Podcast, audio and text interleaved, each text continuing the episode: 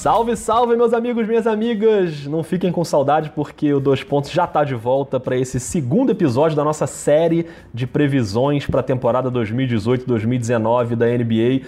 Eu sou o Rodrigo Alves, quem também está no pique é Rafael Roque. Tudo sob controle aí, não? E aí, beleza? Tudo bem? Sempre. Depois daquela de campeão, né, que, pô, aquela barbada. Vamos, vamos, vamos criar uma polêmicazinha agora aqui. Será? Será que a gente vai discordar? Porque a gente combinou antes de um não falar pro outro, isso é verdade, tá? É verdade esse bilhete. É verdade. A, gente, a gente combinou de não falar pro outro quais são os nossos palpites. Então, sei lá, vai que a gente concorda, né? Mas, de repente, pode rolar uma pequena polêmica. O primeiro episódio da série, como o Rock falou, foi ao ar na quarta-feira e a gente debateu quem vai ser o campeão da NBA. Você sabe quem vai ser, não preciso nem falar, mas enfim. Hoje a gente debater quem vai ser o MVP. E no domingo a gente resenha sobre os outros prêmios, calor, reserva, evolução e etc. Esses três episódios têm 15 minutos cada um, dá para ouvir indo para padaria, por exemplo, comprar o seu pãozinho. E a série termina na terça, o dia em que a temporada começa, e aí sim a gente vai ter na terça um episódio grandão, em tamanho normal, com um convidado misterioso que a gente ainda não vai revelar quem é, mas vai ser bem legal. Rock, hoje o assunto é MVP. Eu quero saber se o seu amigo James Harden vai repetir a dose ou não. Olha aí. Ah, ah moleque, o coração fica como? então, cara, olha lá, hein? LeBron James. Opa! Aí eu gostei. LeBron James. Aí eu gostei. Olha só. Além da grandeza do LeBron James, da importância toda, né, blá, blá, blá, blá, o Whisky Sachê, tem, assim, a gente não pode levar isso em consideração, obviamente, na escolha do MVP, né, do ano, mas eu acho que, a não ser que aconteça alguma coisa, toque, toque, toque, Zola, não vai dar para segurar o hype do LeBron em Los Angeles, cara. É, vai ser bravo. Não vai dar. E até porque, assim, a não ser que ele resolva não jogar. Ah, vou jogar pouco, blá, blá, blá, pro ano que vem, não sei, não sei que aconteça alguma coisa. Se ele jogar 70 a 80% do uso que ele teve em Cleveland na última temporada, em Los Angeles, amigo, vai ser muito difícil segurar esse hype. Não vai dar. Não vai dar. Porque assim, é. Nos Lakers, amigo. O cara tá nos Lakers, arrebentou. Se o cara começar a botar aí 20 e poucos pontos por jogo e botar o Lakers no playoff, eu acho que não tem a menor chance para ninguém. Rapaz, gostei desse argumento, hein? Achei esse argumento. Mudei seu voto. Não, não, a gente pode inclusive aprofundar esse debate vamos, sobre o LeBron. Vamos. Mas o LeBron não é o meu candidato. É, apesar de eu achar bastante possível que aconteça e que ele jogue, mas eu, mas eu acho que a concorrência dele no Oeste vai ser mais cruel durante a temporada regular, que é o que conta durante o, o MVP. Ele vai enfrentar times mais vezes, ele vai enfrentar times mais fortes. Então, eu acho que talvez isso complique um pouquinho essa estrada dele. Por isso, o meu candidato a MVP vem do leste. Para, para, para, para. para você quer, para, você quer, para, você quer falar primeiro do LeBron ou você quer falar logo o seu e depois a gente volta? Não, a gente pode falar primeiro do LeBron para fazer um suspense. Ah, eu acho sim. interessante. Aí gostei. Eu acho interessante.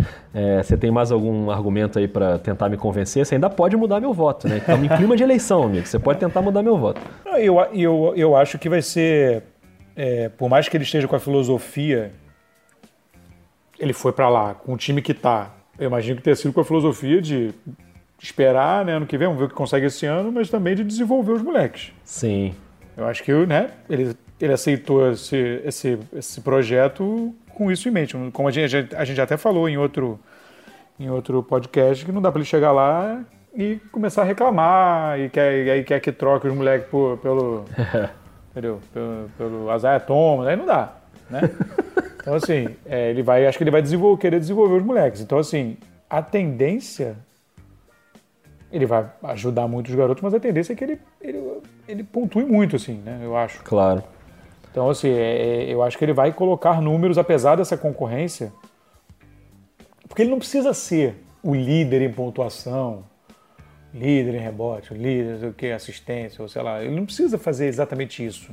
Né? Porque outros jogadores com menos peso do que o LeBron, e a gente está falando, por exemplo, de Harden, que é um jogador de super peso, mas não é o LeBron, tem que fazer, meu irmão, tem que suar sangue, tem que ter aquela temporada, tipo, se o cara começar a baixar de 30 pontos, já começa, ih, será que é MVP é. mesmo, não sei o quê.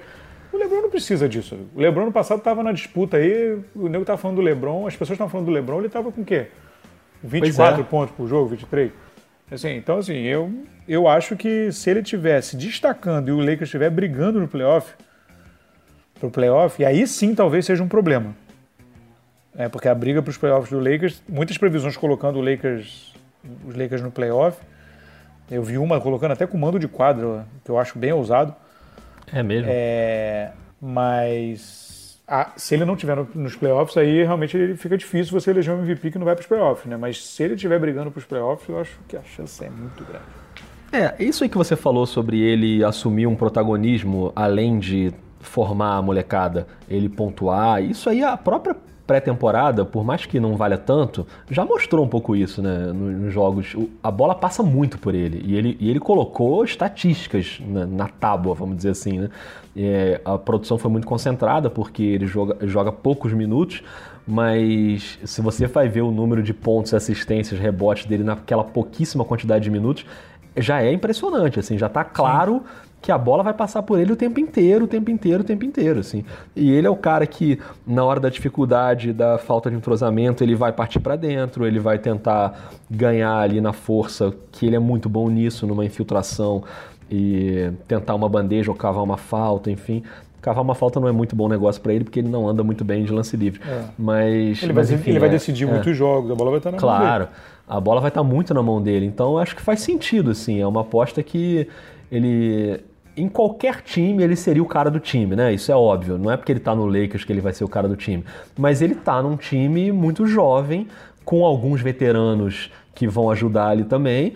Né? Você tem caras como o Rondo, como o Michael Beasley, como o Stephenson, que também vão ter um papel, mas o, o núcleo principal. Já vale, mas o núcleo principal de talento vem da molecada, né? É o Brandon Ingram, é o Lonzo Ball. Né? Então. Brandon Ingram que disse como... que esse ano é o ano dele. É, esse cara. Ó, a gente vai chegar é, ainda no episódio é, para falar sobre é, maior evolução. É, enfim, é. vamos chegar lá. É, não, não é meu candidato, já estou adiantando aqui, mas vamos chegar lá.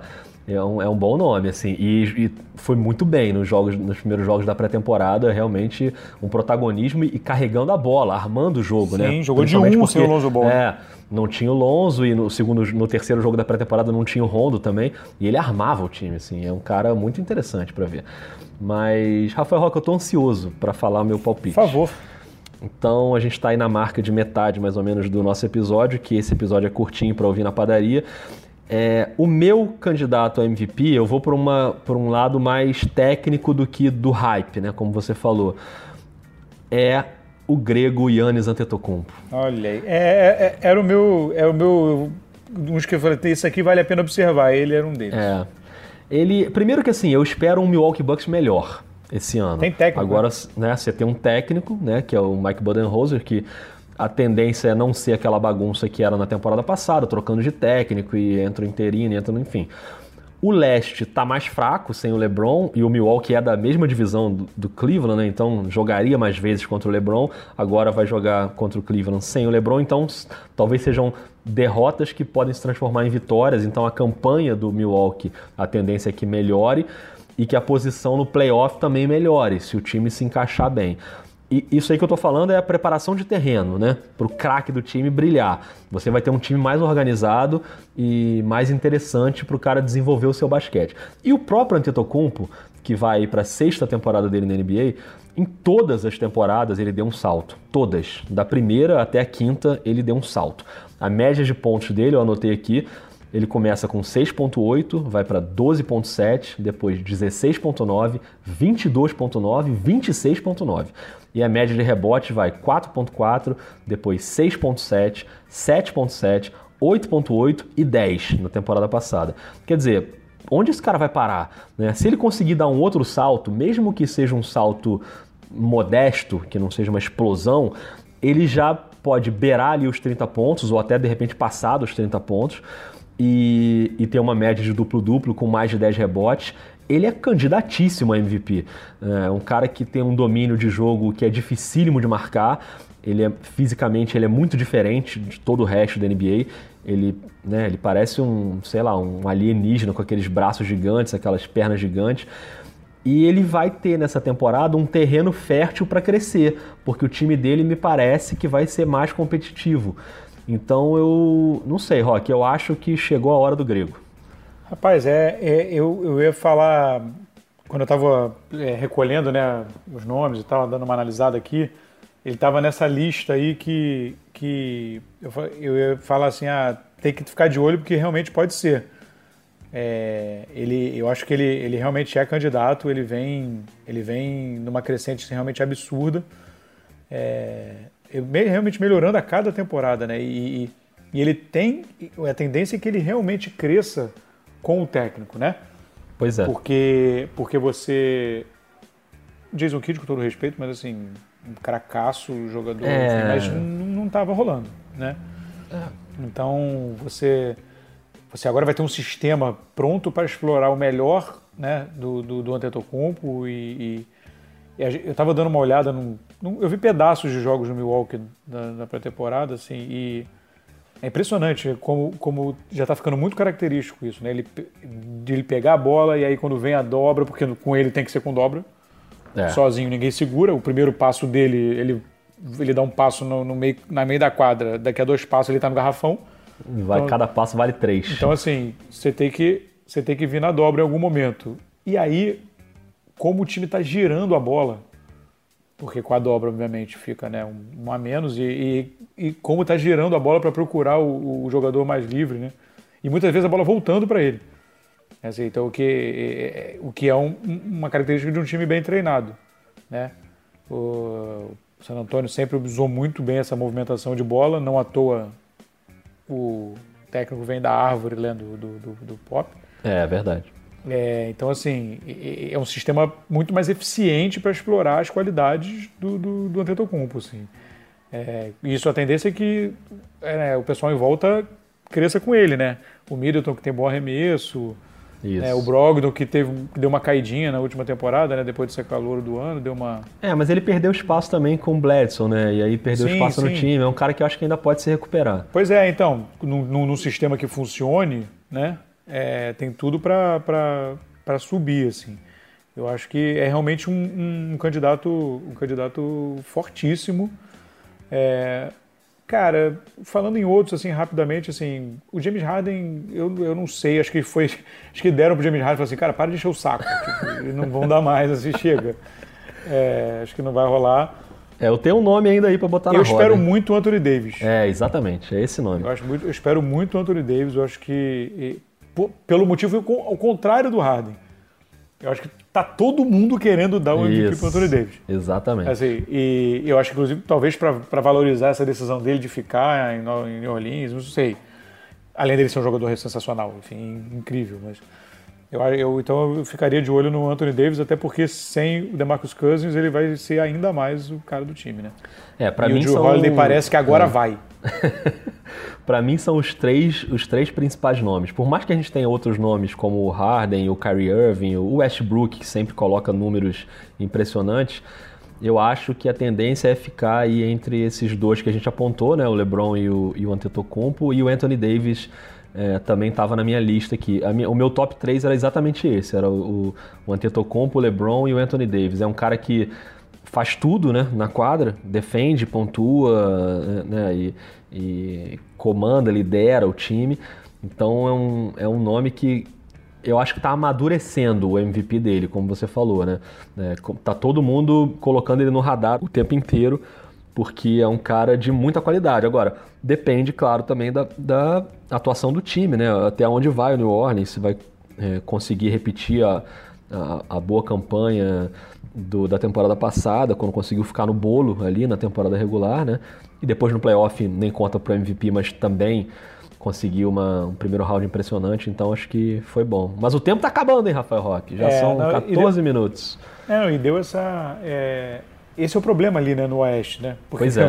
Porque tem essa tradição de que né, o jogador que não vai aos playoffs dificilmente eu não tenho isso de minha cabeça, mas acho que nunca. Não, é, não, não vão dar, é, pois é. é. Então, assim, tem essa questão aí. Depende muito de como vai, vai ficar, mas o, o time, do, o time do, do Pelicans é, é, bem enjoado, viu? É, é bem enjoado. É bem eu enjoado. gosto. Mirotic. É, eu gosto desse time. Bem, o Ju Holiday tá jogando bem, né? Venceu aqueles problemas sim, sim, de lesão sim. e problemas pessoais e tal. Muito bom. Mas é isso. Seu tempo acabou novamente, candidato. Infelizmente, temos que encerrar aqui esse episódio, que é o segundo da nossa série sobre MVP. E o próximo, o episódio número 3 dessa série, vai ser sobre todos os outros prêmios. E aí a gente vai ter que correr, Rafael Roque. Não vai dar para ficar enrolando, vai ter que sair falando tudo. e eu tô ansioso para ver como é que vai ser esse próximo episódio. Então, até a próxima e um abraço, hein? É, um abraço. Vamos guardar um pouquinho de energia pro próximo, porque tem que falar rápido no próximo. É isso aí. Valeu, valeu, valeu, hein? Até. Um abraço. Ugh.